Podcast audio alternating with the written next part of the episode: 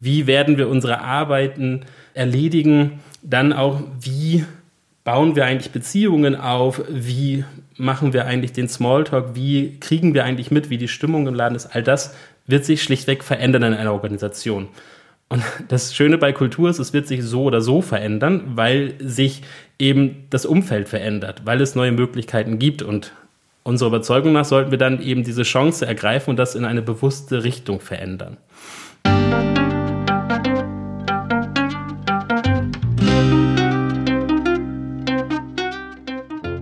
Schön, dass du wieder reinhörst.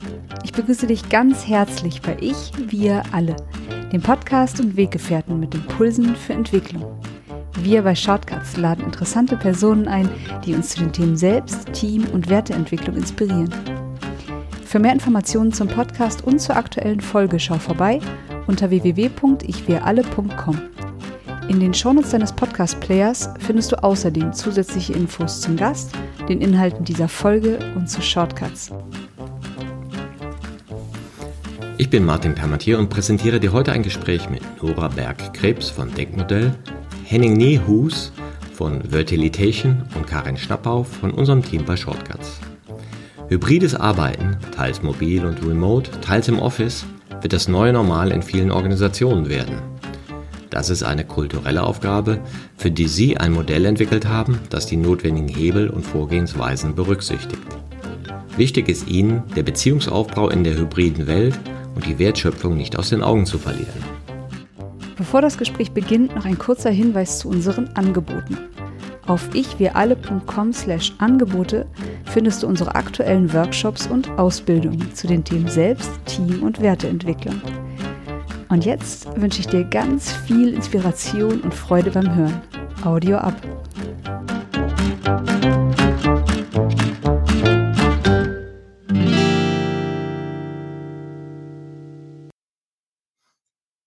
Hallo, hier bei Ich wir alle. Ich bin Martin Permatier und freue mich heute gleich drei Gäste begrüßen zu dürfen. Und zwar zum einen Nora Berg-Krebs von Denkmodell, Henning Niehus von Vertilitation und die Karin Schnappau von unserem Team Shortcuts ist auch dabei. Hallo Nora, hallo Henning, hallo Karin. Hallo Martin, schön, dass wir hier sein dürfen.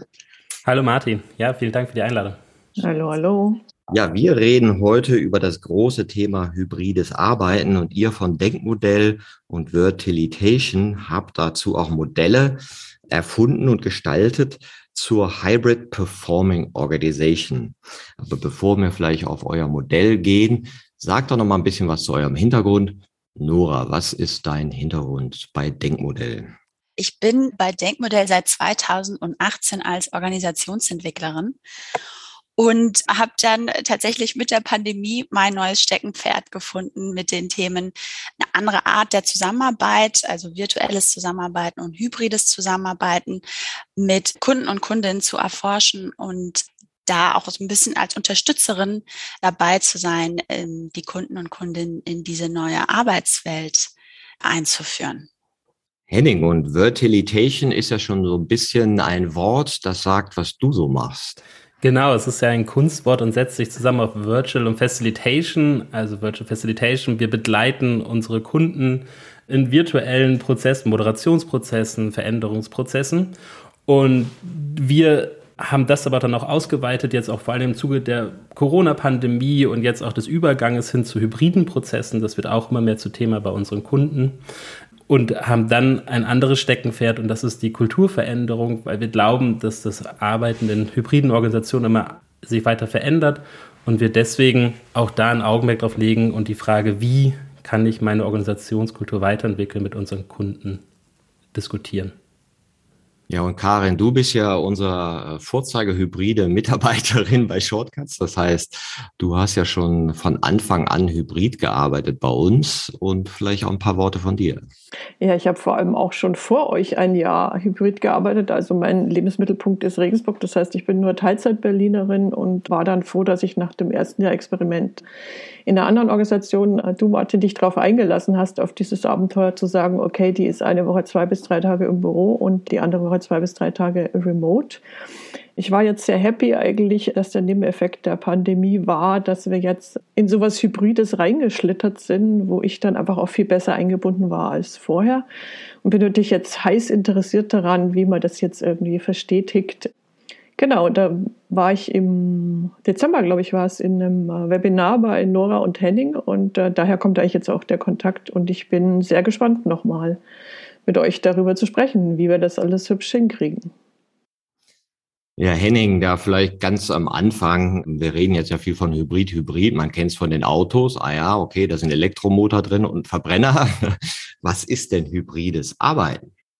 Hybrides Arbeiten kann man am besten eigentlich erklären, wenn wir es so ein bisschen aufsplitten. Wir können uns das einfach vorstellen, früher haben zwei, drei Leute vor Ort in einem Büro gearbeitet und wenn man jetzt ins Hybride geht, dann gibt man auf einmal eigentlich zwei Freiheitsgrade, werden freier gestellt, nämlich einmal der Ort und einmal die Zeit. Also auf einmal können die Leute darüber entscheiden, möchten sie im Büro arbeiten, möchten sie lieber aus dem Café arbeiten, möchten Sie von zu Hause arbeiten, beim Kunden arbeiten. Und aber auch die Zeit. Arbeitet man lieber früher, arbeitet man lieber später. Und an diesem kleinen Beispiel sieht man eben schon, die Arbeit findet nicht mehr zur gleich oder muss nicht mehr stattfinden, immer zur gleichen Zeit am gleichen Ort. Und die Herausforderung dabei liegt dann eben, wie kriegen wir diese Arbeitsbeziehungen, die Interaktionen weiterhin gleichberechtigt hin, dass das Arbeiten funktioniert, dass das Arbeiten weiter effizient, weiter produktiv ist. Und wenn man sich das jetzt eben größer vorstellt, auf ein größeres Team, auf eine Abteilung, auf einen Bereich, auf eine Organisation, sieht man, dass wenn man diese beiden Freiheitsgrade hat, Ort und Zeit, dass es komplexer wird und dass es nicht von alleine einfach klappen wird und dieses hybride Arbeiten, dieses hybride Arbeiten in der ganzen Organisation zu einem Performing zu bringen, das ist das, womit wir uns jetzt das letzte halbe Jahr sehr intensiv auseinandergesetzt haben. Die Vorform des hybriden Arbeitens kennen alle Familien, die einen digitalen Kalender haben. Genau. Wo alle Familienmitglieder asynchron was reinschreiben, ja, und dann trifft man sich doch immer wieder, um es dann nochmal abzusprechen. Aber es ist ganz interessant, dass das ja im Privaten durchaus hier und da schon, schon in der Selbstorganisation eine bekannte, man sagt ja auch Kulturtechnik ist, also eine Praktik, die man vielleicht vor 10, 20 Jahren noch gar nicht konnte und jetzt so langsam zur Selbstverständlichkeit wird. Was ist dein Bezug zum hybriden Arbeiten, Nora? Du, ich habe da sowohl berufliche Bezüge zu als auch private. Ich fand jetzt gerade dein Beispiel mit dem virtuellen Kalender ganz schön. Kann ich vielleicht auch eine kleine Geschichte erzählen, warum mich das Thema auch persönlich sehr interessiert. Mein Mann und ich, wir sind, ich glaube, seit 15 Jahren zusammen und von diesen 15 Jahren sind wir seit elf Jahren in einer, in einer Fernbeziehung. Ne? Also so wie es ja läuft, irgendwie Leute ziehen woanders hin. Und das heißt, wir haben eigentlich auch eine hybride Beziehung geführt. Ne? Also es gab auch diesen virtuellen Kalender, aber es lief natürlich auch viel ab übers Telefon. Irgendwann kam dann irgendwie Skype. Das fanden wir damals super toll, dass wir dann über Skype sprechen können. Denn ich weiß nicht, ob ihr das noch kennt, die Blackberries mit den BBMs wo man dann kostenlos Nachrichten verschicken konnte. Das war auch ganz toll, dass wir auf einmal kostenlos miteinander kommunizieren konnten. Und da natürlich auch, ne? Also es war, unsere Beziehung war unabhängig vom Ort. Also mal zusammen, mal eben an unterschiedlichen Orten. Und dann aber auch die Kommunikation war total asynchron. Ne? Also teilweise übers Telefon, also dann synchron, aber eben auch mit diesen BBMs, mit diesen kostenlosen neuen Messages konnten wir dann auch asynchron miteinander kommunizieren.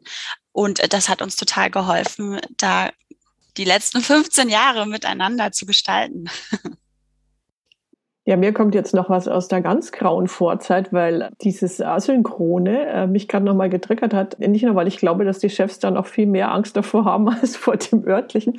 Ich war ja in meinem früheren Leben mal Landesgeschäftsführerin eines Jugendverbandes. Das heißt, ich habe mit Ehrenamtlichen gearbeitet und mit Ehrenamtlichen, die tagsüber einfach arbeiten, studiert haben, in der Schule waren. Das heißt, ich musste schon immer, damals noch, könnt ihr euch erinnern, da gab es E-Mails, Anfang der 2000er Jahre. Ich musste quasi gucken, dass ich über E-Mail eine so persönliche Kommunikation hinbringe, dass der andere erstens versteht, was ich meine und zweitens sich auch persönlich angesprochen und motiviert fühlt. Also mir wird langsam einiges klar. Ich hätte ja auch nie gedacht, dass ich mal Emoticons benutze. Als ich die zuerst mal gesehen habe, dachte ich, äh, ja, okay, dann gibt man irgendwie so drei Zeichen an, ist irgendwie wie ein Smiley. Ne? Mittlerweile weiß ich gar nicht mehr, wie ich ohne die Dinger kommunizieren kann, weil man ja doch immer noch diese Subebene reinbringen will, diese Emotionalität. Das ist ja ganz interessant.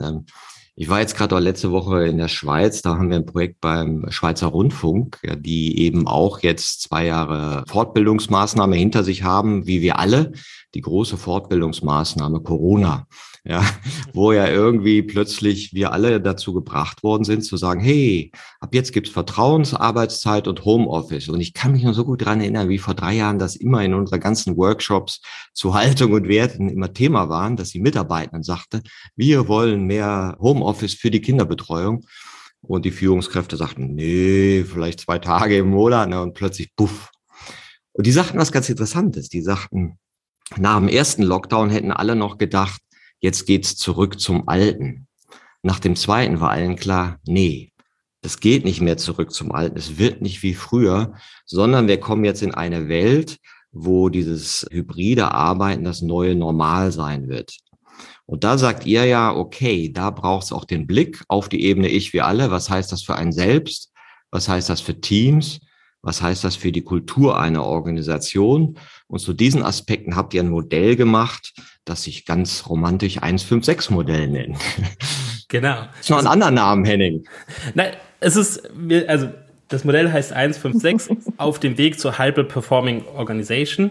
Und das Modell ist entstanden eben genau aus der Zusammenarbeit mit Denkmodell, mit Virtualization auch wir waren am Ende fünf Köpfe, die da sehr intensiv dran gearbeitet haben, unterschiedlichen Alter, von ganz senior bis relativ jung noch, weiblich und männlich, mehr Privatwirtschaft, mehr gesellschaftlicher Kontext. Das war sehr hilfreich für dieses Modell, weil wir glauben, dass wir wirklich so drei Elemente gefunden haben, auf die es ankommt. Und vielleicht darf ich dem mal so lang gehen und das 156 steht für ein Schlüssel, fünf Hebel und sechs Phasen. Und wir glauben, dass der eine Schlüssel für eine halbe Performing Organization, die eben, wie Karin ja sagt, verstetigt ist, verankert ist, nachhaltig ist, ist, das Thema als ein Kulturthema zu begreifen. Weil sich eben die Art und Weise, wie wir in diesen Organisationen arbeiten werden, die wird sich verändern, die wird sich sehr stark verändern. Wie kommunizieren wir, wie interagieren wir, wie werden wir unsere Arbeiten erledigen, dann auch, wie bauen wir eigentlich Beziehungen auf? Wie machen wir eigentlich den Smalltalk? Wie kriegen wir eigentlich mit, wie die Stimmung im Laden ist? All das wird sich schlichtweg verändern in einer Organisation. Und das Schöne bei Kultur ist, es wird sich so oder so verändern, weil sich eben das Umfeld verändert, weil es neue Möglichkeiten gibt. Und unserer Überzeugung nach sollten wir dann eben diese Chance ergreifen und das in eine bewusste Richtung verändern. Die Frage ist, wo liegt denn die Kultur? Die Kultur liegt ja eigentlich im Informellen einer Organisation. Also eben in den Sachen, die eben nicht geregelt sind, in der, da, wo, wie denkt man über Sachen nach, wie handelt man eben sozusagen, wie wird es gemacht, wenn der Chef nicht guckt, zum Beispiel. Paradoxerweise hat man aber auf die Kultur im Informellen eigentlich nur Einfluss, indem man das Formelle einer Organisation bearbeitet. Also in dem Formellen kommt ja eben die Erwartung an die Mitarbeiter und Mitarbeiterinnen zum Ausdruck, eben wie hat man etwas zu tun, also die Struktur, wie sind wir in einer Organisation aufgebaut, sind wir nach verschiedenen Sparten, verschiedenen Regionen, verschiedenen Produkten, sind wir eher gemeinsam oder sind wir eher differenziert unterwegs? Dann die Programme, wie werden wir hier belohnt, wie werden wir hier befördert, und aber auch die Prozesse, die es in einer Organisation gibt, die haben eben ganz starken Einfluss darauf, wie in einer Organisation sich verhalten wird, wie in einer Organisation gearbeitet wird. So und genau darauf habe ich aber eben auch als Entscheider, als Verantwortlicher Einfluss, weil wenn ich die nun anders gestalte und das hybride Arbeiten sinnvoller für meine Mitarbeiter mache und das überhaupt ermögliche, kann ich dadurch in Gänze die Kultur verändern die Frage ist dann, wie muss eine Veränderung aussehen? Und dabei gibt es eben eine Prüffrage und die Prüffrage ist, dass die Mitarbeitenden, die verhalten sich immer aus ihrer subjektiven Sicht sinnvoll. Das heißt, wenn ich eine Veränderung an meiner Organisation mache, um ein hybrides Verhalten zu erzeugen, dann muss die Veränderung so sein, dass es für die Mitarbeitenden sinnvoller wird, sich so zu verhalten. Ein schönes Beispiel wäre zum Beispiel ein, wäre das Beförderungssystem wir kennen es so, Führungskräfte vergeben Aufgaben, Führungskräfte vergeben interessantere Aufgaben und weniger interessante Aufgaben, anspruchsvollere und weniger anspruchsvollere Aufgaben. Und wie werde ich in einer Organisation belohnt? Welche Aufgaben ich gelöst habe. Habe ich die spannenden Aufgaben, habe ich die wichtigen Aufgaben gelöst. Und jetzt gibt es aus der alten Welt quasi einen Proximity Bias, den man beobachten kann, dass ich als Führungskraft gerne meine Aufgaben an jemanden vergebe, der in meiner Nähe ist, den ich sehen kann, wo ich ein besseres Gefühl zu habe, den ich mehr vertraue. In einer hybriden Organisation kann das genau zum Problem für mich werden, weil ich auf, wenn ich weiterhin meine Aufgaben an jemanden gebe, der um mich herum ist, der vor Ort ist, aber nicht an denjenigen gebe, der auch öfters mal von zu Hause aus arbeite und diejenigen am Ende befördert werden, dann kann es dazu führen, dass dieses hybride Verhalten bei den Leuten keinen Anklang finden wird, sondern dass sie wieder alle zurückstreben werden, weil sie sagen, ah, wenn ich in der Organisation was werden möchte, dann muss ich vor Ort sein, muss ich bei meinem Chef sein, um Karriere machen zu können. Daran anknüpfen vielleicht, ähm, und Martin, wir wissen ja, Haltung ist, ist dein Thema.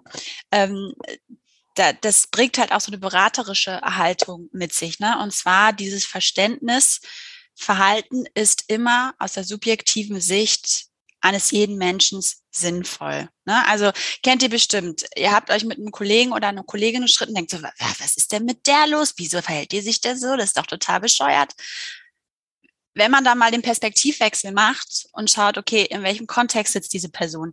Was möchte diese Person erreichen? Kommt man dann ganz schnell auf den Trichter, okay, es ist doch irgendwie sinnvoll, wie sie sich verhält, weil sie ein bestimmtes Ziel erreichen möchte.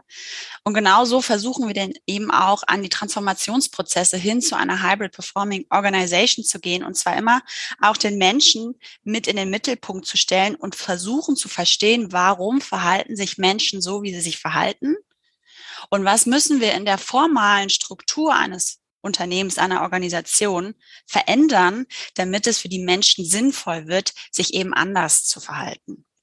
Es ist ja das Spannende, dass es die Menschen ja gar nicht gibt. Und das ist ja auch das Experiment Corona, was es zeigt.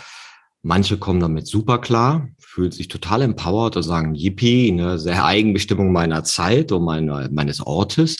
Und andere sagen, oh Gott, ja, ich vereinsame hier, ich fühle mich nicht geführt ja, und nicht eingebunden. Ja, und insofern haben Menschen unterschiedliche Dinge, die sie als sinnvoll empfinden. Und da sind wir bei der Haltung. Ja.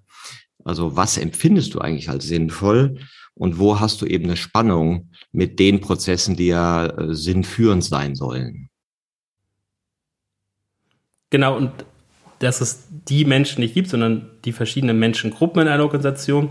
Sich dieses bewusst machen, ist total wichtig für die Veränderung, die verschiedenen Gruppen, weil in einer großen Organisation können wir nicht aus der Perspektive eines jeden Einzelnen, aber die Introvertierten, die Extrovertierten, die die Familie haben, die keine Familie haben, die Jüngeren, die Älteren, dieses Verstehen, dass es die verschiedenen Gruppen gibt, in deren Sicht zu schlüpfen, auf das Thema zu schauen, ist ganz wichtig.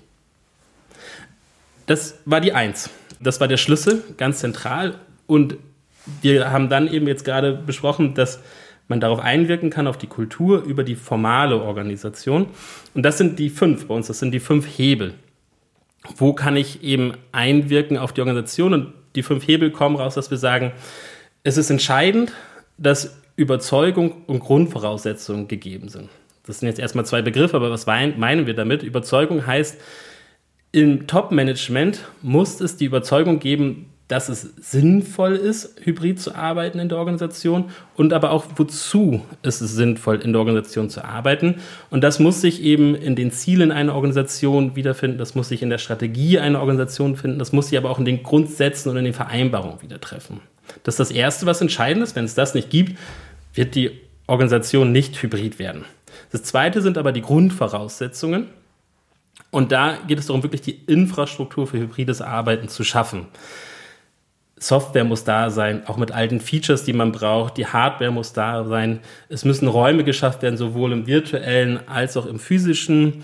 Und es müssen auch die ganzen Compliance-Regeln, die ganzen Sicherheitsvorschriften, die müssen alle so angepasst werden, dass es für die Leute auch möglich wird, so zu arbeiten. Die nächsten beiden Hebel, die sind so wie Verstärkerhebel, die zahlen darauf ein, das ist Führung und Unterstützung. Führung vielleicht im Englischen wäre es das Begriff Leadership. Also es geht darum, wie sich die Führungskräfte, die Führungsmannschaft verhält, nach welchen Prinzipien sie agiert, welche Aufgaben ihr zugewiesen werden, welche Werkzeuge sie hat und aber auch, wie sie Entscheidungen treffen im hybriden Kontexten. Und Unterstützung sind die unterstützenden Einheiten in einem Unternehmen, die das hybride Arbeiten einfordern und ermöglichen, die die Strukturen anpassen, die Prozesse anpassen, die Systeme verändern, dass es für die Leute eben auch möglich wird, so zu arbeiten. Also wie agiert zukünftig eine HR-Abteilung, wie eine Finance-Abteilung, wie eine IT-Abteilung. Und ganz zentral aber bei den fünf Hebeln ist für uns das Thema Wertschöpfung dass das hybride Arbeiten möglich, sinnvoll wird in den Wertschöpfungsprozessen der gesamten Organisation, aber auch des Einzelnen. Dass man weiterhin schaut, okay, dass man den Kundenfokus hat weiterhin, dass der Kunde an erster Stelle ist. Dass man dann aber schaut, wie wird unsere Wertschöpfung gemacht, bei der Prozessgestaltung schaut, wie können wir die zum Beispiel in der Digitalisierung so verändern, dass hybrides Arbeiten damit möglich ist. Oder aber auch, wie werden Schnittstellen dabei geschaltet. Und aus diesen fünf Hebeln kann man eben gut ableiten, wo stehe ich als Organisation eigentlich? Habe ich meine entscheidenden Hebel schon ausreichend betätigt? Habe ich den zentralen Hebel Wertstoff richtig im Blick? Wo muss ich meine Anpassung machen? Und da gibt es jetzt mannigfaltige Beispiele, auf die wir gleich gerne eingehen können, wie man das ein bisschen handhabbarer machen kann. Fand ich ganz interessant, auch diese, also du hast jetzt diese Hebel beschrieben, das machen ja auch viele. Und wir hatten neulich Steffi Gröchow hier auch im Podcast, die auch Kollaboration und Kultur macht. Und sie sagte auch, ein Aspekt, der oft übersehen wird in dieser ganzen hybriden digitalen Welt, wie bekommen wir eigentlich informelle Kommunikation in die digitale Welt? Und das ist ja so eine Beobachtung, ja, man macht das, also jetzt macht man die Technik und dann haben sie alle Zoom und dann haben sie das und jenes und das mit den Compliance ist geklärt. Und dann sagen sie, ach, um 14 Uhr in das eine Meeting, um 14.30 Uhr in das nächste, um 15 Uhr in das andere. Und man hat gar nicht mehr so irgendwie mal miteinander geplauscht und wundert sich, dass die Menschen so ein bisschen ausdörren. Ja, und vielleicht doch nicht so den Spaß dran haben, von dem man glaubt, weil man ja von der technischen Seite gedacht hat. Und da sagst du ja, Nora, dass der Beziehungsaufbau auch sehr wichtig ist in dieser neuen hybriden Welt. Ja, absolut. Ähm, und was äh, Henning und ich oft bei unseren Kunden und Kundinnen beobachten und auch oft hören, ist, das ist ja sowieso nicht möglich. Das ja, virtuell arbeiten, dann sieht man sich mal ganz selten. Da kann man keine Beziehung aufbauen. Und wenn es mal wirklich wichtig ist, dann will ich das sowieso mit der Person persönlich machen.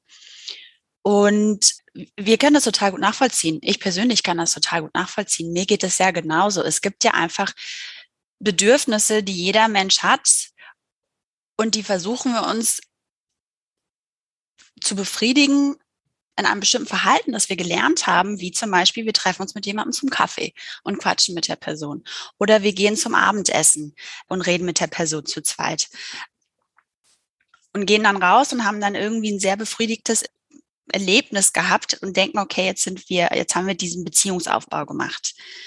Was wir glauben ist, ist, dass es auch in der virtuellen Zusammenarbeit beziehungsweise hybriden Zusammenarbeit so ist. Karin nickt schon ganz doll. Karin, du hast da bestimmt ganz viele Beispiele, wie dir das gelungen ist. Ne? Also ähm, es, es geht ein bisschen darum, die alten Verhaltensweisen vielleicht nicht zu verlernen, verlernen, aber zu lernen, dass es eben auch neue Verhaltensweisen gibt, die dir das gleiche, die gleiche Befriedigung verschaffen im Sinne eines Beziehungsaufbaus. Martin, du hattest es gerade gesagt, Leute kommen in die Meetings rein, dann um Punkt 11 geht's los, um Punkt 12 ist das Meeting vorbei und das nächste Meeting geht schon weiter. Am Ende des Tages fühlen sich Leute irgendwie ein bisschen ausgelaugt alleine und äh, ja, einfach nicht so wohl. Und dann einfach die Frage mal zu stellen, so, okay, warum? Was braucht ihr denn? Ne, braucht ihr vielleicht informelle Zeit? So, dann hat man eben ganz leicht Quick Win, 15 Minuten informelle Zeit. Martin und Karin, ihr hattet vorhin erzählt, ihr macht das schon bei euch. Ne? Also das sind so kleine Kniffe, wo man auf der formellen Seite, wie Henning sagt, Anpassungen vornehmen kann, aber die eine unheimlich große Wirkkraft dann am Ende auf die Kultur haben, auf die Kultur im Umgehen miteinander wenn man diese Herausforderung hat, wie kann ich das denn im Hybriden eigentlich machen oder im virtuellen? Mir hilft immer so ein Merksatz, der heißt Simulate Reality, weil wir kommen eben alle vorwiegend aus der realen Welt, aus der analogen Welt. Und jetzt ist ja die Frage, wie bringe ich das ins Hybride rein? Und letztens ein sehr schönes Beispiel dabei gehört. Da hat jemand gesagt, Also meine Meetings, zwischen meinen Meetings plane ich jetzt immer zehn Minuten Pause. Und dann, warum denn zehn Minuten? Dann hat er gesagt, naja, ich, du weißt ja, wo ich arbeite, ist ein relativ großer Komplex. Und früher war es so, wenn ich von einem Meeting zum nächsten Meeting gegangen bin, habe ich einfach zehn Minuten Zeit gebraucht, um von irgendwie der fünften Etage in die ersten Etage zu kommen. Und er hat dann festgestellt, nach jetzt zwei Jahren Pandemie und nach dem Gefühl der Erschöpfung, oh, diese zehn Minuten, die haben mir total geholfen. Und wie kann ich die machen? Ah, okay, ich kann jetzt, es hat sich für ihn jetzt nicht gut angefühlt, zehn Minuten um den Block zu laufen in seinem Homeoffice, aber er hat festgestellt, er kann einfach fünf Minuten früher aus dem einen Meeting rausgehen, fünf Minuten später in das andere Meeting rausgehen und er kommt viel besser durch so einen Meeting-Tag. Das ist so eine ganz Kleinigkeit, Simulate Reality hilft einem bei ganz vielen Sachen, das zu adaptieren. Genau, und daran anschließend, ich finde, das war jetzt ein sehr schönes Beispiel, um zu sehen, was wirklich wichtig ist. Und ich glaube, was wichtig ist, dass wir uns, jeder einzelne von uns, sich mal damit auseinandersetzt, was brauchen wir eigentlich, um uns gut zu fühlen. Klingt jetzt so vielleicht ein bisschen so wischiwaschi, ich weiß, aber darum geht's am Ende, dass wir wissen, okay, was brauchen wir, um uns gut zu fühlen und uns das dann auch zu nehmen in diesem neuen Kontext der Zusammenarbeit, in diesem hybriden Arbeiten, weil das geht. Ne? Also sei es diese zehn Minuten, sei es die 15 Minuten plaudern vor dem Meeting oder auch irgendetwas anderes. Ja. Und die eine Perspektive ist, was brauche ich? Und das anderes natürlich, was darf ich? Und da sind wir wieder bei dem Hebel Führung, der zum Beispiel eben auch da genau bei den Führungskräften das Bewusstsein schärfen, erlaubt es eure Mitarbeitenden, erlaubt es, dass es am Anfang ein Smalltalk zum Beispiel gibt oder erlaubt es auch über private Sachen zu reden, so wie es ja in der Vor-Corona-Zeit in dem sehr analogen Arbeiten auch gewesen ist. Und das ist ja auch ganz interessant, dass ihr bei eurem Modell an Punkt 1 eben die Kultur stellt und sagt, das ist der Schlüssel. Es ist ein Kulturthema, es ist kein technisches Thema. Meinte auch hier Steffi Gröchow als Kollaborationsexpertin, so Intranets und Kollaborationsplattformen sind 20 Prozent Technik und 80 Prozent Kultur. Also wirklich zu lernen, wie, wie geht denn dieses andere miteinander kommunizieren und das andere kommunizieren und das Beziehung aufbauen. Das ist ja die große Herausforderung. Und da frage ich mich manchmal, okay, wissen wir denn wirklich, was unsere Bedürfnisse sind? Also können wir das erkennen? Wenn du sagst, ja, ich brauche zehn Minuten Pause. Also wie, wie entdecken wir eigentlich unsere Bedürfnisse? Und warum fällt es uns momentan teilweise halt noch schwer, die zu erfüllen? Ja, weil wir irgendwie merken, ja, irgendwie ist das komisch mit nur Hybrid, irgendwie wollen wir anders oder nur virtuell, irgendwie wollen wir anders, aber wie wissen wir noch nicht? Es ist ja auch so ein bisschen eine Forschungsreise in was Unbekanntes, wo man ja auch experimentieren muss. Ne? Absolut. Und ich glaube, das Wichtige dabei ist, Kultur ist ja auch ein Gewohnheitsthema. Also so wie wir vorher gearbeitet haben, im Büros gearbeitet haben, das ist ja etwas, was wir über Generationen hinweg eingeübt haben, was wir wirklich in allen möglichen Kontexten wiederfinden. Und dieses hybride Arbeiten, jetzt nochmal erinnert an die zwei Freiheitsgrade, egal von wo eigentlich und auch egal wann eigentlich, das ist neu für uns. Und dieses Neue, dieses erstmal zu verstehen, was heißt das eigentlich, was ist daran eigentlich möglich, was heißt das für mich und was sind aber auch die Vorteile daraus, dieses Erkennen, das ist wirklich gerade eine Reise, die jeder mit sich selbst macht, die in jedem Team, in jeder Organisation stattfindet. Und das hast du gerade äh, schön gesagt mit dem Lernen, was eine Organisation jetzt auch lernen muss. Was passt zu uns, was passt nicht gut zu uns, was verwerfen wir wieder und dann mit der Zeit wieder eine neue Gewohnheit aufzubauen, wie gehen wir als Organisation damit um? Wie verstetigen wir das? Wie schaffen wir das, was wir vorher ja auch hatten? Total. Also Henning, da würde ich dir zu 100 Prozent zustimmen. Also es geht darum, erstmal vielleicht zu verlernen, alte Vorgehensweisen zu verlernen und dann eben Neues zu lernen. Und dazu gehört eben auch das Ausprobieren, ne, diese Offenheit zu haben, mal auszuprobieren. Weil ohne dass man etwas ausprobiert hat oder mal auch so am eigenen Leib erfahren hat, kann man gar nicht wissen, was die eigenen Bedürfnisse und Bedarfe sind an beispielsweise Beziehungsaufbau. Wenn du mich das jetzt einfach mal so aus dem Stegreif fragen würdest, Martin oder Karin, würde ich sagen, okay, keine Ahnung. Ich, ich brauche eine Situation, in der ich das spüre und an der ich dann auch für mich selbst immer mit mir ins Selbstgespräch gehen kann und mir überlegen kann, okay, wie habe ich mich jetzt in dieser Situation gefühlt? Was hat mir gefehlt und was bräuchte ich denn für die Zukunft? Also ja, Martin, die meisten von uns wissen momentan noch gar nicht, was sie brauchen, aber genau das ist jetzt die Herausforderung, die wir jetzt alle miteinander gehen müssen, um ein bisschen zu reflektieren. Vielleicht ein Beispiel mit dem, was brauchen wir, also Martin und ich bei Virtualitation jetzt. Wir haben festgestellt, wir brauchen, wir arbeiten zu 100% virtuell zusammen. Also ich sitze in Oldenburg im schönen Norddeutschland unweit der Nordsee. Martin sitzt in Lissabon direkt am Atlantik. Und wir arbeiten die ganze Zeit eben von unseren Orten aus. Wir reisen nicht hin und her, aber wir haben es geschafft, eine Beziehung zueinander, ein Wir-Gefühl aufzubauen. Ein, und das hatten wir so für uns festgestellt, das war früher das Büro, was wir hatten und haben uns überlegt, wie kriegen wir das eigentlich in die Virtualität? Und wir sind dann nach längerem Experimentieren sind wir dazu gekommen, dass Discord für uns zum Beispiel ein super Tool ist. Discord kennt man aus der Gamer-Szene beispielsweise. Und da drinnen kann man sich eben verschiedene Räume aufbauen. Das haben wir auch so gemacht. Es gibt in unserem virtuellen Büro gibt es beispielsweise eine Kaffeebar, dann gibt es einen Workshop-Raum, aber es gibt auch den Raum Hunte, Oldenburg liegt an der Hunte, und es gibt aber auch den Raum Tejo, weil da in Lissabon liegt, wo Martin immer regelmäßig ist. Und das Schöne an diesem Tool ist eigentlich genauso, wie wir es früher aus dem Büro gewohnt waren. Man kommt rein, wenn man direkt einen Termin hat, dann hört man nur quasi ein Türklappern, also ein Signalgeräusch in der Software, dass der andere da ist. Aber dem anderen gibt es einfach nur ein schönes Gefühl, ah, ich arbeite heute nicht alleine an unserer Sache. Dann ist es aber auch so, wenn jemand irgendwie aus seinem Workshop herauskommt, oder irgendwie nach getaner Arbeit geht man noch irgendwie an die Kaffeebar und dann sieht der andere einen da und denkt sich, ah, jetzt hätte ich auch mal Lust mit Martin noch mal eine Runde zu schnacken. Also ist das auch wieder möglich. Und da haben wir, und das ist vielleicht ein anderer Leitspruch, Think and Interaction, seine Tools, haben wir überlegt, was brauchen wir eigentlich? So, das war das erste. Und das zweite, welches Tool kann uns das geben? Und Discord ist ein super Tool, super einfach kann man sich einrichten. Und letztens meinte Martin nur so, Henning, du warst nicht online. Ich habe dich vermisst. Ich war alleine im Büro. Und das ist schön. Und das hilft dabei. Ja, bei der Discord Experience kann ich eigentlich sofort einsteigen, weil das war ja auch das, was unsere ITler dankenswerterweise in binnen kürzester Zeit uns äh, zur Verfügung gestellt haben. Und ich habe sofort gemerkt, wenn ich hier alleine arbeite, ich weiß irgendwie, wer ist da und wen kann ich mal irgendwie äh, kurz anquatschen.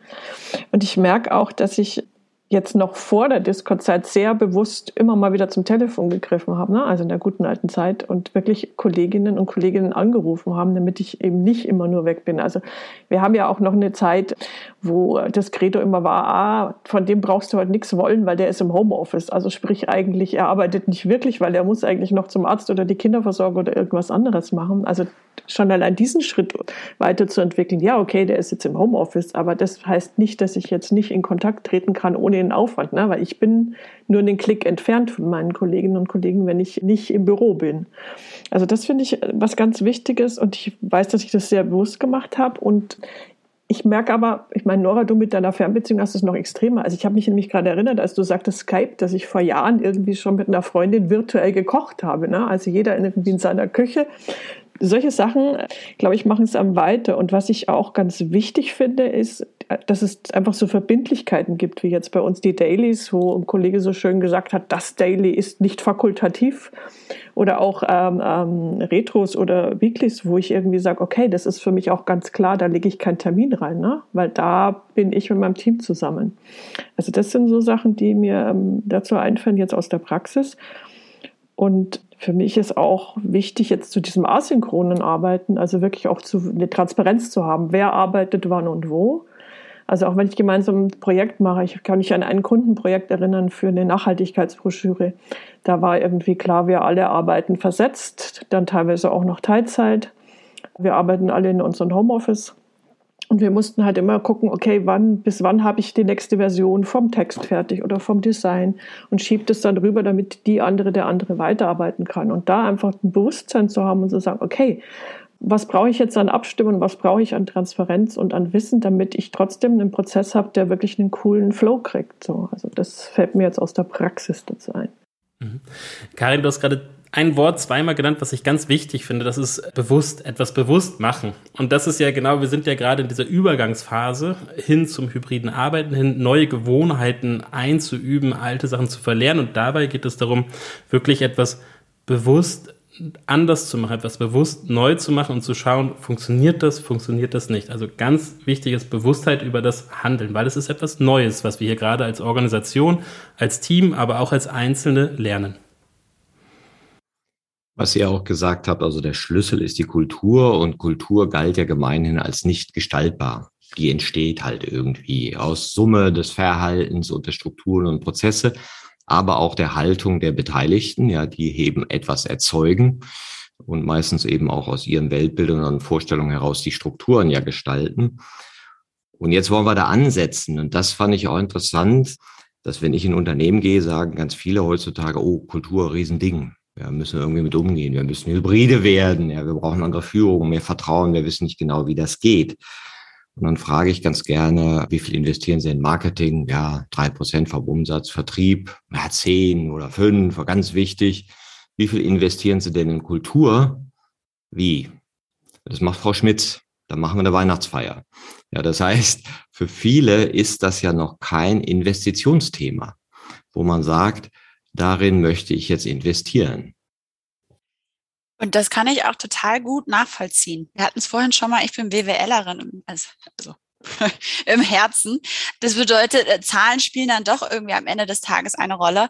Und wir haben es einfach noch nicht geschafft, die Verlinkung zwischen Kultur und am Ende den Zahlen darzustellen. Und ich würde sogar behaupten, du hattest gerade gesagt, früher hieß es, Kultur ist nicht gestaltbar. Ich würde sogar sagen, auch heute noch sagen, Kultur ist nicht direkt gestaltbar. Es ist nicht direkt beeinflussbar. Wir können aber aus OE-Perspektive mit einem gewissen Verständnis von Kultur bestimmte Maßnahmen und in die Richtung, in die wir Kultur gestalten wollen, wahrscheinlicher machen. Aber es ist trotzdem nicht, wenn wir das machen, dann passiert das. Also das würde ich nach wie vor nicht unterschreiben. Und von daher ist das natürlich ein Spiel mit ganz vielen Wahrscheinlichkeiten und Unwahrscheinlichkeiten. Und von daher kann ich das immer sehr gut nachvollziehen, wenn Menschen sagen, hm, wie hoch wird denn dann mein Return on Investment sein? Das können wir überhaupt nicht quantifizieren. Aber ich denke, das ist dann so ein bisschen auch die Aufgabe von der OE. Hennings und mein Mentor sagt immer, die OE ist die Rache der Soziologen an die BWLer ne, das können wir dann eben aus dieser Brille, aus der OE können wir dann eben schauen, was, wo, wo kann man ansetzen, wie beispielsweise an den Hebeln in der formalen Struktur, um eine bestimmte Kulturentwicklung wahrscheinlicher zu machen. Das ist ja interessant, wenn du sagst, ja, BWLer äh, im Herzen, ne? fand ich auch interessant, die Formulierung. Also was können wir eigentlich messen und was können wir nicht messen? Stell dir vor, du würdest ein Beziehungsgespräch machen und sagen, Schatz, wollen wir mal die Zahlen durchgehen, wie es denn so steht um uns? Ja, welche Art von Realität würdest du eigentlich abbilden? Ich hatte neulich einen super Tipp von einem, der macht immer mit Controllern, wenn er die im, im Workshop hat, ein Spiel. Sie sollen sich gegenseitig kennenlernen, nur mit Fragen, die sie über Zahlen beantworten können. Mit Zahlen beantworten. Und dann denkst du erstmal, ja, wie, wie viel verdienst du, wie viele äh, Kinder hast du und so weiter. Und da kannst du ja durchgehen. Und irgendwann ist der Realitätsraum, den du mit Zahlen abbilden kannst, ja zu Ende. Ja, und das ist ja das Interessante, dass wir dadurch so Scheinrealitäten geschaffen haben und Scheineffizienzen, bei denen wir uns immer suggerieren können, wieso die Zahl ist hochgegangen, muss doch geil sein, merkst aber kulturell, warum sind wir bei ständigem steigendem Wohlstand jetzt nicht irgendwie alle super glücklich geworden?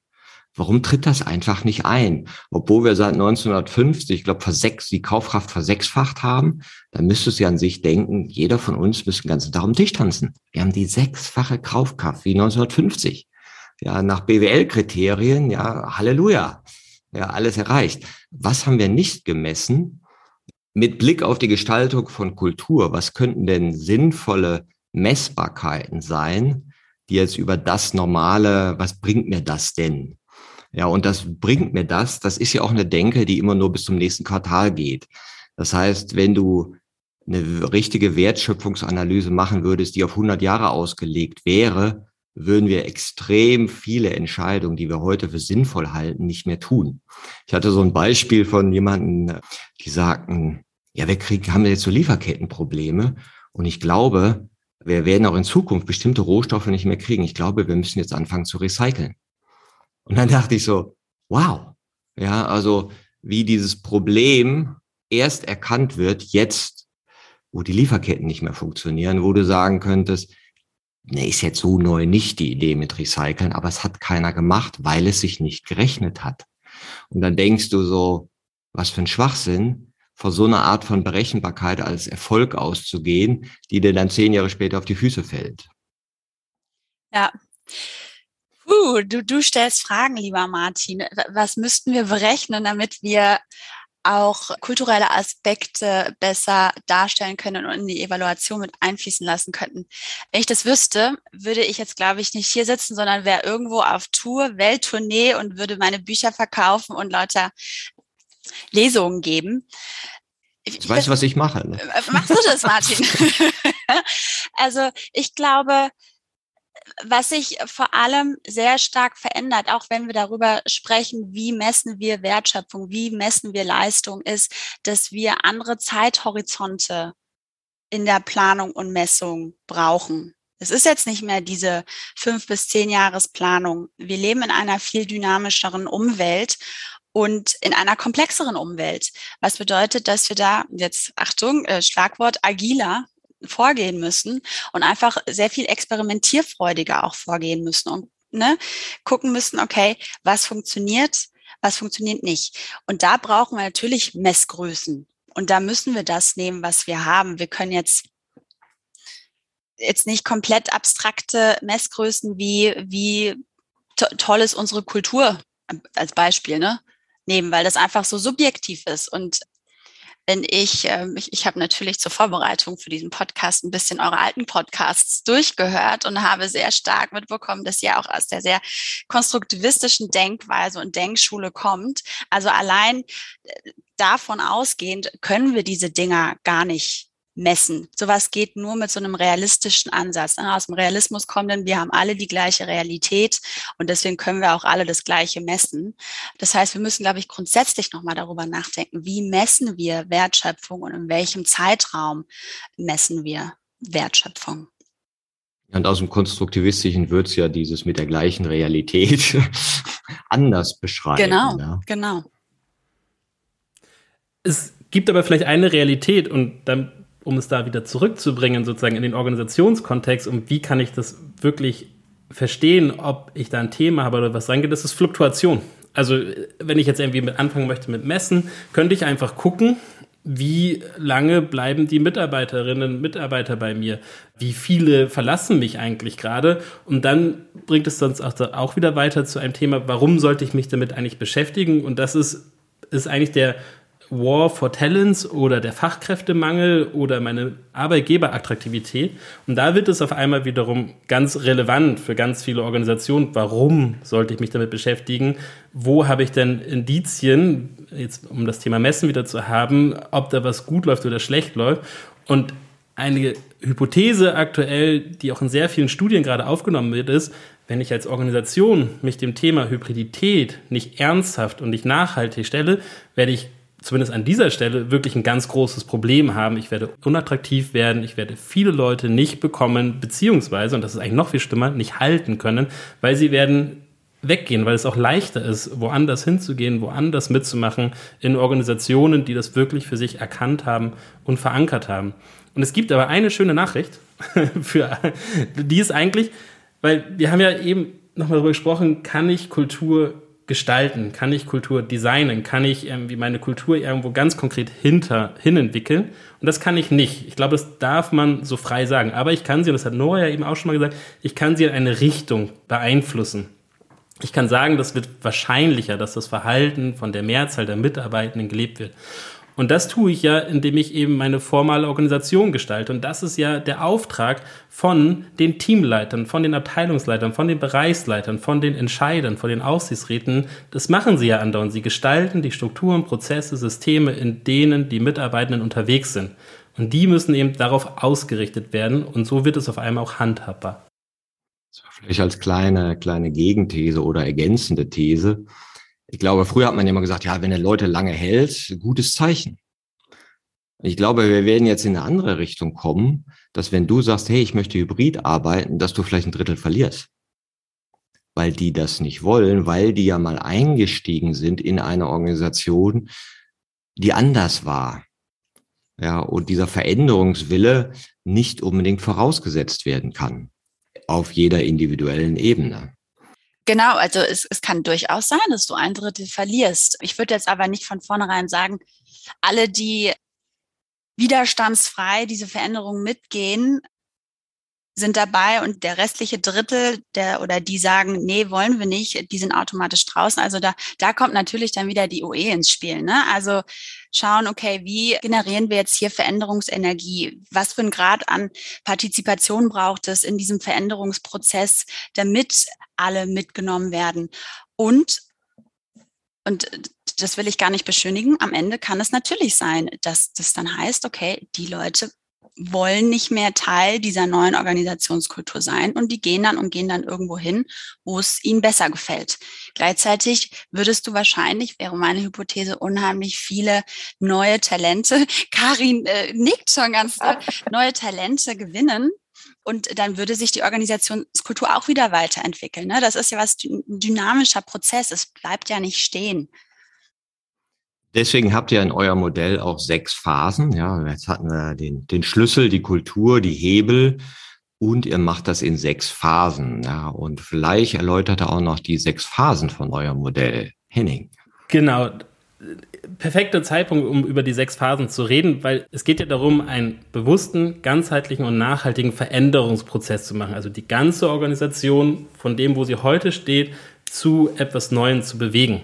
Und da gibt es, wir haben sechs Phasen, die vielleicht für diesen Kontext sehr relevant sind und sehr arbeitet, aber vielleicht auch für alles gibt ja von Kurt Lewin, auf den eigentlich alles zurückgeht, gibt es ja die drei Phasen mit Unfreeze, Move, Freeze. Darum geht's dabei. Also erstmal in Bewegung kommen, dann eine Veränderung durchführen und dann wieder verstetigen, neue Gewohnheiten aufbauen. Und die sechs Phasen stehen bei uns dafür, dass wir sagen, als allererstes muss eine strategische Verortung stattfinden. Also warum machen wir das eigentlich? Was bedeutet das für unsere Organisation? Ist das wichtig? Ist das unwichtig? Und wohin wollen wir eigentlich gehen? Die zweite Phase nennen wir Willensbildung. Und da geht es darum, sich zu vergewissern, will man das eigentlich machen, diese Veränderung? Möchte man eine hybrid arbeitende Organisation werden? Und dann Ziele fest, festlegen und über Ziele entscheiden. Und da sind zwei Worte ein bisschen anders, als man sie gewöhnlicherweise sieht. Das eine ist Willensbildung und Vergewissern. Es geht wirklich darum, im Top-Management erst einmal, aber auch in der Organisation, einen Willen zu bilden, wollen wir zukünftig hybrid arbeiten. Und es geht darum, sich da zu vergewissern, weil der Schlüssel ist ja die Kultur. Und ein Kulturprozess ist anstrengend. Der dauert. Man muss dafür wirklich ein Commitment aufbauen, dass man es angehen möchte, dass man selber sein Verhalten auch ändert als Top-Management und dass man es auch langfristig und nachhaltig wirklich verankern möchte. Deswegen ist für uns dieses Wort vergewissern ein ganz wichtiges dabei. In der dritten Phase, die benennen wir Mobilisierung. Und da geht es darum, okay, wir wissen, warum wir es machen wollen, wir wissen, wohin die Reise gehen wollen, wir haben uns vergewissert, dass wir es machen wollen. Jetzt geht es darum, die Organisation zu mobilisieren, Ressourcen bereitzustellen, Kapazitäten bereitzustellen, mit Argumenten, die aufkommen, aber auch mit Widerständen, die aufzunehmen, zu hören, damit umzugehen, um dann im vierten Schritt in die Planung zu gehen, nämlich die Veränderungsschritte entwickeln, dann zu priorisieren, was ist wichtiger, was ist vielleicht nicht ganz so wichtig und auch einen Umsetzungsplan aufzustellen, um den dann Umsetzungsplan, die Umsetzung, dann die Maßnahmen zu implementieren, die Projekte zu starten, die Pilotprojekte vielleicht voranzustellen, die ganzen Veränderungen, die Aktivitäten zu monitoren, leichte Anpassungen vorzunehmen und dann in der sechsten Phase ganz wichtig Verstetigung. Also schauen, wie hat die Veränderung stattgefunden, was hat funktioniert, was hat nicht funktioniert, wie gut waren wir da unterwegs und dann die Übergabe in die Organisation, dafür zu sorgen, dass es auch langfristig gelebt wird, langfristig so weitergetrieben wird. Das sind die sechs Phasen.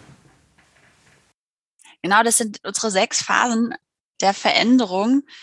So ein bisschen von der Denkschule, das kommt aus der Gestalt. Da haben wir den Veränderungszyklus als Grundlage genommen.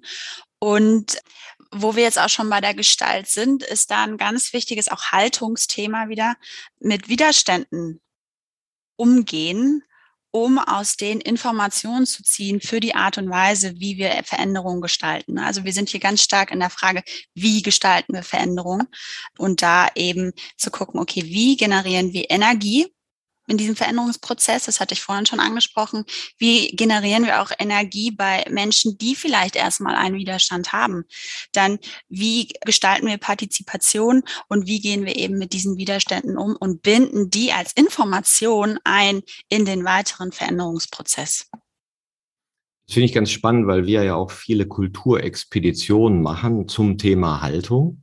Das heißt, das sind oft begleitende Prozesse, wenn Firmen in diesem Change sind, und da sind ja ganz viele Richtung Agilität, hybrides Arbeiten und all das, dann wird irgendwann augenscheinlich, dass es diese eine Realität nicht gibt. Ja, sondern die einen sagen, nee, ich möchte wieder Kontrolle, ich möchte die alten Prozesse, die anderen sagen, nee, war doch super, die nächsten sagen, oh, ich komme auf gar nichts mehr klar und so weiter. Und es braucht die emotionalen Referenzerfahrungen, was ihr vielleicht mit Verstetigung dann auch meint, ja, wo nochmal ein gemeinsames Erleben stattfindet und eben Räume, wo das besprochen werden kann, so dass wir dann diese Haltung zum Thema machen, gar nicht so nach dem Motto verändert die Haltung, weil das, das kannst du ja genauso wenig, wie du sagst, verändern wir morgen die Kultur, weil es eben innerlich ist aber du kannst Raum geben. Und da sind wir wieder bei dem, was Henning sagt. Du veränderst formale Strukturen, plötzlich öffnet sich ein Raum und etwas Neues erscheint. So wie Kultur erscheint, ist Haltung auch etwas, was in uns erscheint.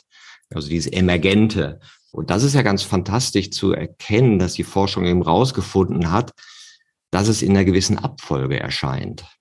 Ja, dass wir jetzt eben von diesem prozessgetriebenen, optimierungsgetriebenen Kultur in eine stärkenorientierte, eigenbestimmtere kommen und dass dieses durch das Verändern der formalen Strukturen mit Corona halt jetzt passiert.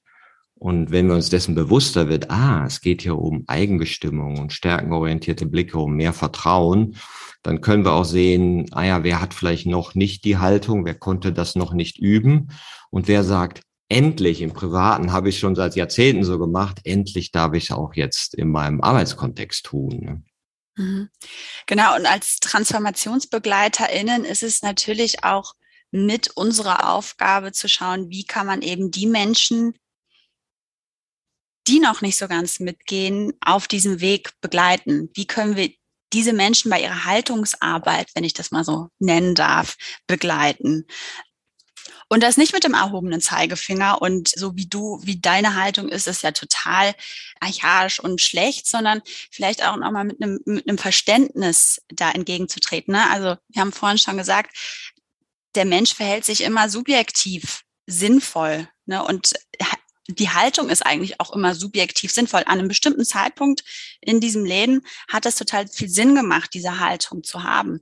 Jetzt hat sich der Kontext geändert. Und da einfach mit reinzugehen und zu versuchen, diesen Reflexionsraum zu gestalten und den Menschen bei dieser Haltungsarbeit zu helfen, das, das sehe ich eigentlich als eine der größten Herausforderungen in unserer Arbeit an, aber auch die befriedigendste, der befriedigendste Teil unserer Arbeit.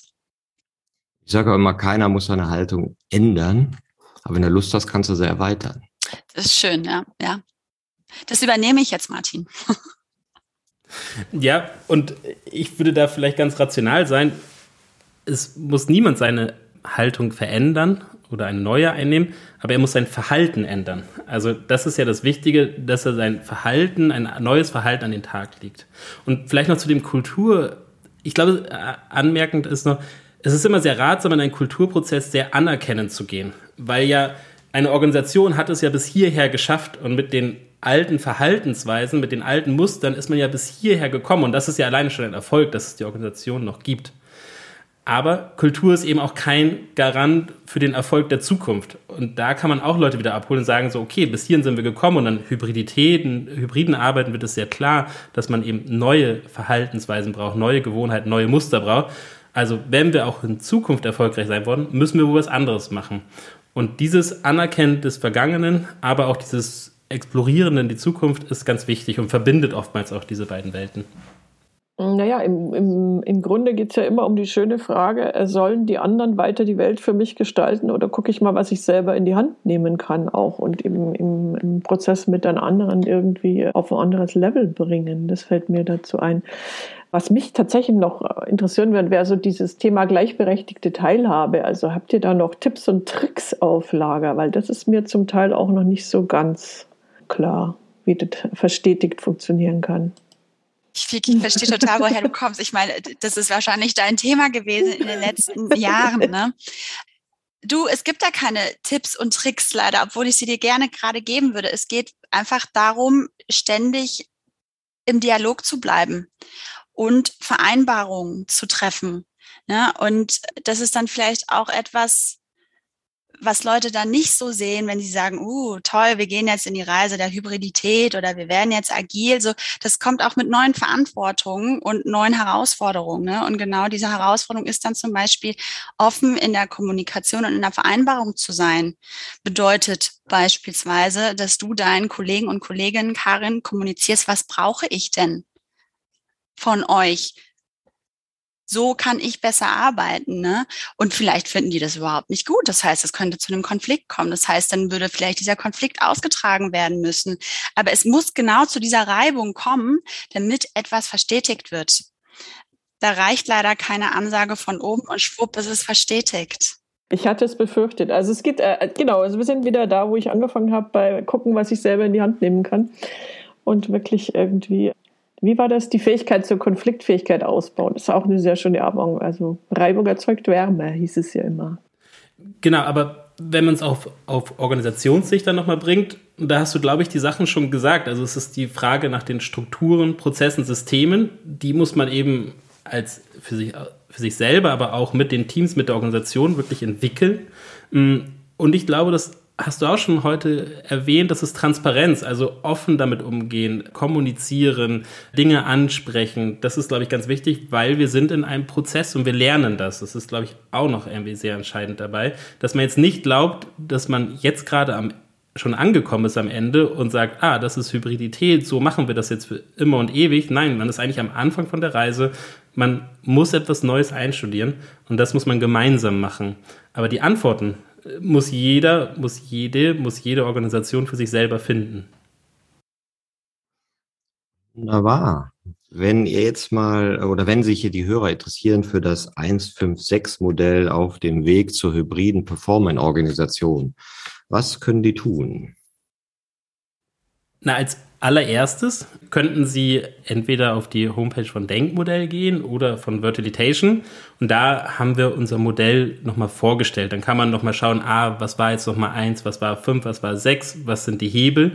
Und jeder, der neugierig ist, jeder, der Interesse hat, sich darüber weiter auszutauschen, der soll sich bitte bei uns melden. Der soll gerne in Kontakt mit uns treten. Entweder direkt mit den Kontaktdaten, die auf der Homepage sind, oder über LinkedIn, die ganz typischen und klassischen Wege. Was glaubt ihr, ist der größte blinde Fleck Bezug auf hybrides Arbeiten, so nachdenken, wo wir in drei Jahren sagen werden oder in vier, mein Gott, warum haben wir das denn noch nicht sehen können? Wie leicht es ist. ich glaube, also, weil also das finde ich, ich finde es, ich beschäftige mich jetzt so seit 2015 damit. Da haben wir das in der Organisation, wo ich vorher tätig war, hatten wir so ein Thema schon eingeführt. Mm, und meine Überzeugung ist, es hat was mit Machen, also das Ding angehen, es tun, es ausprobieren. Und am Ende stellen auf einmal alle fest, ah, es geht ja doch. Und wenn ich eigentlich überlege, ist nicht die Pandemie, ist eigentlich der beste Beweis dafür. Also wie viele Widerstände habe ich in solchen Veränderungsprozessen gesehen, dass man etwas nicht wollte. Und jeder, der irgendwie die Chance hat, hat sich versucht, irgendwie da rauszuziehen und gesagt, nee, ich möchte lieber analog bleiben. Aber jetzt auf einmal nach, und das war schon nach einem halben Jahr Pandemie so und nach zwei Jahren noch viel mehr, wie auf einmal die Leute, die gesagt haben, nee, mit mir nicht, so vieles davon schon tun und machen und anwenden. Und darum ist meine spontane Antwort, ja, wie leicht es ist. Das ist der blinde Fleck. Ja, ja, das kann ich aus der Empirie oder anekdotisch bestätigen, dass ich auch Kolleginnen und Kollegen habe, die plötzlich feststellen, dass das Homeoffice irgendwie doch cool ist. Also wenn Homeoffice nicht heißt, ich muss gleichzeitig noch irgendwie Homeschooling machen. So. Ähm, mir fällt gerade noch der Aristoteles dazu ein. Der gute der Aristoteles mit seinem, der Anfang ist die Hälfte des Ganzen. Ich glaube, das passt da auch wieder ganz gut. Ich kannte auch schon Pareto. Ne? Nora, Martin, du stellst Fragen. Ich, ich habe jetzt versucht, die Zeit zu nutzen, während Henning und Karin gesprochen haben, um mir zu überlegen, was ich da antworte. Ähm, und ich glaube, ich, glaub, ich, ich schließe mich jetzt einfach dem Henning an. Ähm, und zwar, wir werden merken, genau das, was du gesagt hast, Janning. Wir haben es schon davor gemacht, nur nicht bewusst. Und jetzt müssen wir es einfach nochmal lernen, es bewusst im Arbeitskontext anzuwenden. Und dass es auch Spaß machen kann und dass es auch schön sein kann im Miteinander. Und nicht nur so technisch und äh, weit entfernt über Kamera. Ja, danke. Da danke ich dir, Nora, Karin und Henning, für diesen inspirativen Talk zu der Welt von morgen mit hybriden Performing Organizations und wie wir darauf schauen können. Und jeder, der eben das Modell kennenlernen will, kann sich an euch wenden. Und ich glaube, das kann auch nochmal ein ganz guter Einstieg sein, um auch sich so sicher zu fühlen, um dann genau zu dieser Leichtigkeit zu kommen, die ihr angesprochen habt. Vielen Dank für den Austausch. Vielen Dank, dass wir da gewesen sein durften. Danke euch, dass ihr da wart. Es war sehr schön mit euch. Ja, vielen Dank für den Austausch. Hat mir sehr viel Freude bereitet.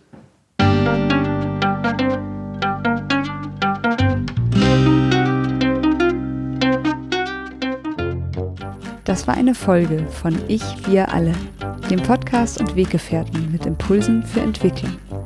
Wir bei Shortcuts begleiten und unterstützen Unternehmen bei der Entwicklung von zukunftsfähiger Führung, Kommunikation, Unternehmenskultur und Design. Mehr Infos zu unseren Angeboten, dem Podcast, der aktuellen Folge und zu unserem Buch Ich, wir alle, 24 Transformationsgestalterinnen geben wegweisende Impulse für die Zukunft findest du unter www.ichwiralle.com. Wir freuen uns über dein Feedback zur Folge und deine Bewertung des Podcasts bei iTunes. Bitte stell uns gerne Fragen zum Podcast und noch Vorschläge für Themen und Interviewpartnerinnen, die dich interessieren würden. Und zu guter Letzt schau gerne bei uns in Berlin-Kreuzberg vorbei. Wir lieben Besuch.